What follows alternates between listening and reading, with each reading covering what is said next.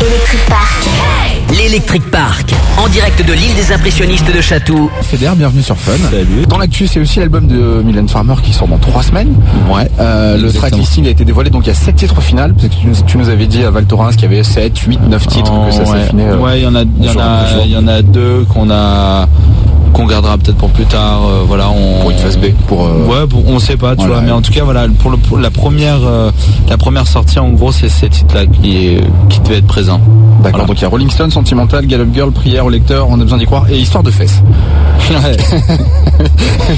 toujours je- plus. si on en a pas oublié, je les ai pas en tête, tu vois, tous, mais euh, ouais, je crois que c'est à peu près ça. C'est les 7 qui sont présents sur le tracklisting D'accord. officiel. ouais, histoire de fesses. Ouais.